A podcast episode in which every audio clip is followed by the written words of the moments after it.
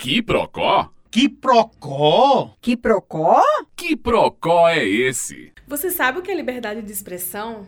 E a liberdade de imprensa, do que se trata? Até onde a imprensa pode ir para noticiar assuntos que podem interessar as pessoas? Há limite para isso? Muitas pessoas que estão ouvindo agora já associam a Operação Vaza Jato, Intercept, a imprensa toda que vem noticiando mensagens entre procuradores da Operação Lava Jato, o atual ministro da Justiça e juiz Sérgio Moro. Eu e a Mara Alcântara estamos aqui para conversar um pouquinho sobre isso, se há limites, se não há limites, porque é algo que está no cotidiano do jornalismo e a gente tem falado bastante sobre os limites porque nacionalmente há essa investigação acerca da origem das mensagens, de como as mensagens chegaram a Glenn Greenwald, como ele fez a verificação de tudo isso, porque ele publicou já que eram mensagens privadas e teriam sido conseguidas através de ilegalidades. E por que preservar a fonte é tão importante? E mais, por que querem saber a fonte do jornalista? Que é algo que realmente acaba chamando mais atenção ainda, né? Eu acho que um dos pilares do, do jornalismo é preservar a fonte. Logo que a gente entra no curso de jornalismo, acho que antes da gente aprender a escrever um lead, antes da gente aprender teoria da comunicação, a gente já sabe que a gente tem direito a preservar a nossa fonte, mesmo que seja remanescente de algum filme hollywoodiano que eu tenho direito a preservar as minhas fontes. Mesmo que a gente tenha essa ideia não tão bem embasada no artigo 5 e tudo mais a gente tem aquela ideia de que eu tenho direito à, à informação e eu tenho direito a preservar minha fonte. Isso daí a gente aprende logo no começo da, da trajetória jornalística. Mas é engraçado quando esses limites do jornalismo começam a ser questionados. Por exemplo, ah, Mara, quer dizer que se a sua fonte se revelar um assassino, você vai acobertar esse assassino? Você vai preservar um assassino que está afirmando que é um assassino para você? Você vai fazer isso? É um direito do jornalista preservar a sua fonte.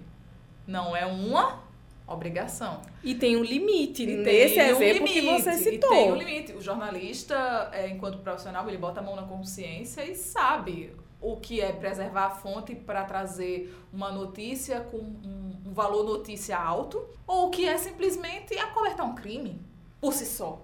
Até porque quando o jornalista se utilizar de vou preservar minha fonte para poder continuar, vamos continuar utilizando o exemplo da Vaza Jato, que preservar a fonte naquele momento para continuar levando as mensagens e continuar publicando as mensagens que nenhum dos procuradores citados disse que era mentira. Nem o juiz Sérgio Moro disse que era mentira. Em nenhum momento houve alguma das pessoas envolvidas chegar da imprensa e dizer não é verdade. É uma montagem. Pelo contrário, teve gente dizendo: "Ah, eu não posso confirmar toda a conversa". E teve até pedido de desculpa de uma procuradora depois das mensagens publicadas acerca do neto do ex-presidente Lula. Pediu desculpa pela forma como falou da criança que morreu. E aí depois que houve a prisão dos hackers tiveram acesso à, à forma como tudo aconteceu e muita gente vai analisar agora só como as mensagens chegaram, esquecendo o mérito dessas mensagens. Diariamente na imprensa, a gente está citando esse caso, mas diariamente a imprensa lida com casos e com fontes e com pessoas que chegam e passam informações que depois vão ser confirmadas. Claro que vão ser confirmadas. O próprio Glenn, quando esteve prestando depoimento, quando concedeu entrevistas, ele sempre fala que as mensagens traziam indícios que deveriam ser investigados. Ele nunca disse é uma prova ou que era irrefutável. A gente sempre recebe muitas coisas e aí também tem que ter muito, a gente fala sobre a necessidade do curso de jornalismo e de preparar esse profissional para o mercado de trabalho, porque a, muitas pessoas entendem que a função do jornalista é receber uma notícia, transcrever o que aconteceu e publicar. Só que o preparo desse profissional, ele vai além disso. Ele vai além de redigir um texto. Tem toda um, uma questão de preparo psicológico e de ética e de legislação dessa pessoa também. Por exemplo, digamos que eu tenha muito interesse que determinada informação vaze para a imprensa. Então eu vou fazer isso. Talvez seja verdade, talvez seja mentira, talvez prejudique muitas pessoas. Cabe ao jornalista que vai utilizar aquela mensagem vazada entender o valor notícia dela. E fazer a checagem E também fazer a checagem aquilo. dela. E perguntar assim, certo, não existe almoço grátis e todas as fontes têm seus interesses. Qual o interesse dessa fonte?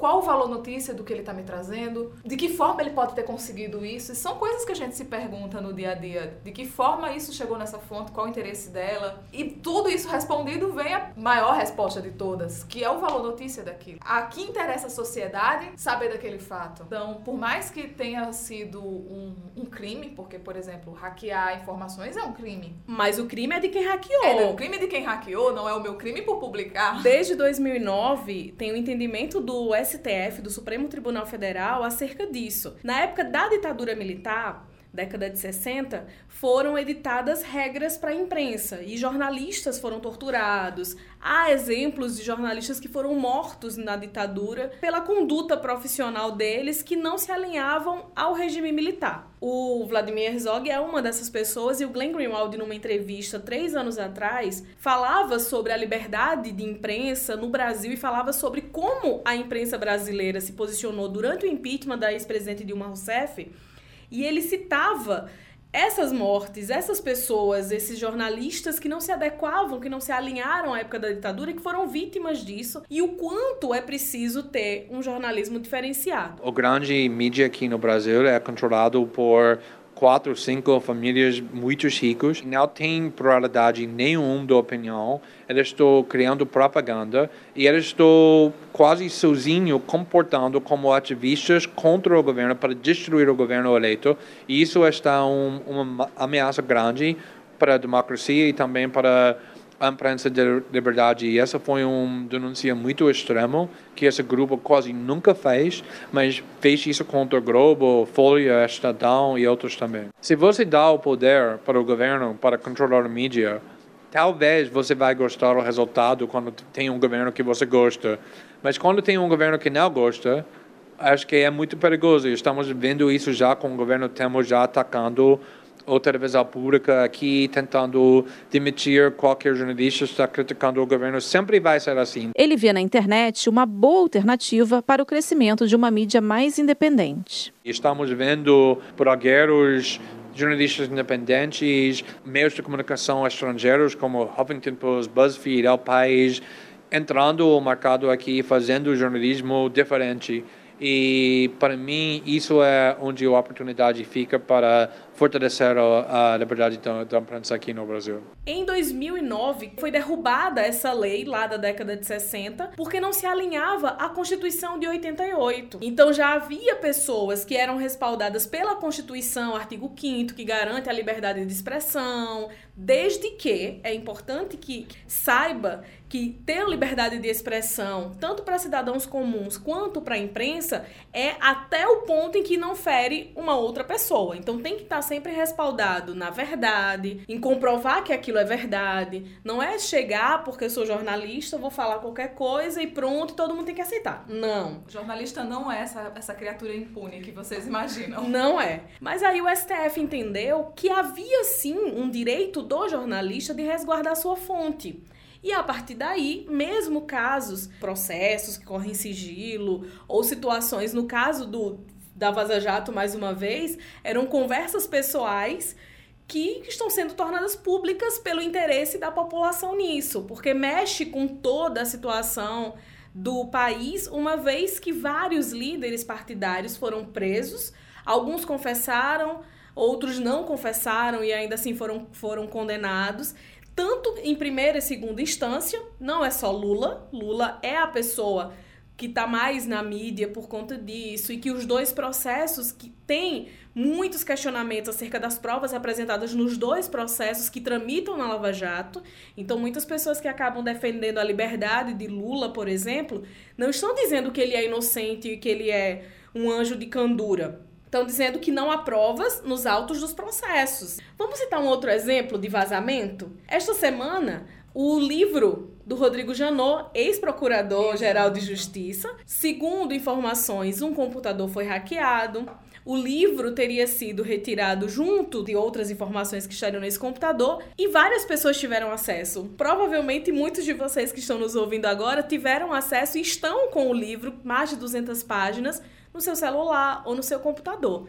Foi um vazamento também. E é engraçado porque a imprensa já leu o livro e por mais que a imprensa não, não compartilhe o arquivo do livro, eles estão fazendo críticas do livro. Tem tipo assim, olha, aqui estão os capítulos e cada capítulo aborda o seguinte tema. E contextualiza, já tem a crítica do livro. O livro nem foi lançado, já tem crítica, já tem tudo. Porque não é culpa da imprensa que tenha havido uma invasão num computador ou que o, o livro tenha sido distribuído. A conduta da imprensa nesse caso, e não é crime pegar um material que está lá e que não ofende diretamente outras pessoas, e utilizar e analisá-lo, porque ele fala, inclusive no livro, questões gravíssimas de conduta profissional do Poder Judiciário, do Ministério Público. Então, é algo que se tem que se dar acham atenção. que o planejamento dele em matar o Gilmar, de chegar a engatilhar a arma e tudo mais, é a parte alta desse livro? Não é, tem muito mais coisas. Tem outras situações. Para falar um pouquinho mais sobre liberdade de expressão, a gente se acosta a especialistas. Leandro Carnal fala pra gente o que é a liberdade de expressão. Uma das características da democracia é a liberdade de imprensa ela está prevista na Constituição. É muito bom que a imprensa seja caracterizada pela pluralidade, que haja diversas correntes de opinião através de jornais, da televisão, de rádio, que muitas pessoas possam trazer notícias, interpretá-las, fazer de forma variada e que eu, ao receber essas notícias como público, possa interpretar também que toda notícia veiculada é sempre subjetiva. Ela traz um fato, mas interpretado, escolhido, apresentado de uma forma subjetiva.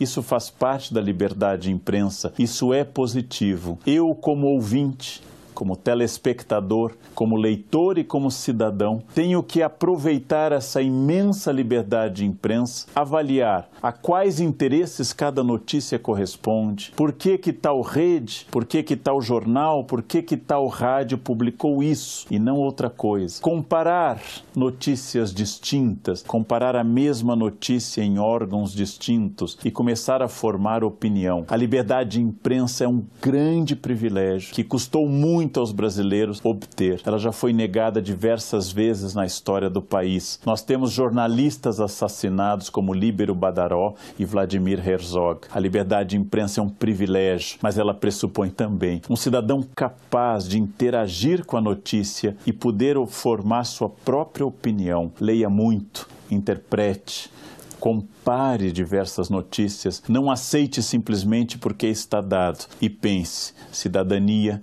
e liberdade são aprendizados, não são dados prontos. E aí, o que, que você acha? Comente, compartilhe, conta pra gente alguma história sobre liberdade de expressão ou liberdade de imprensa e continue acompanhando o Que Procol. Meu nome é Ivina Souto. Meu nome é Mara Alcântara e eu preservo minha fonte. Esse é o Que Procol de hoje.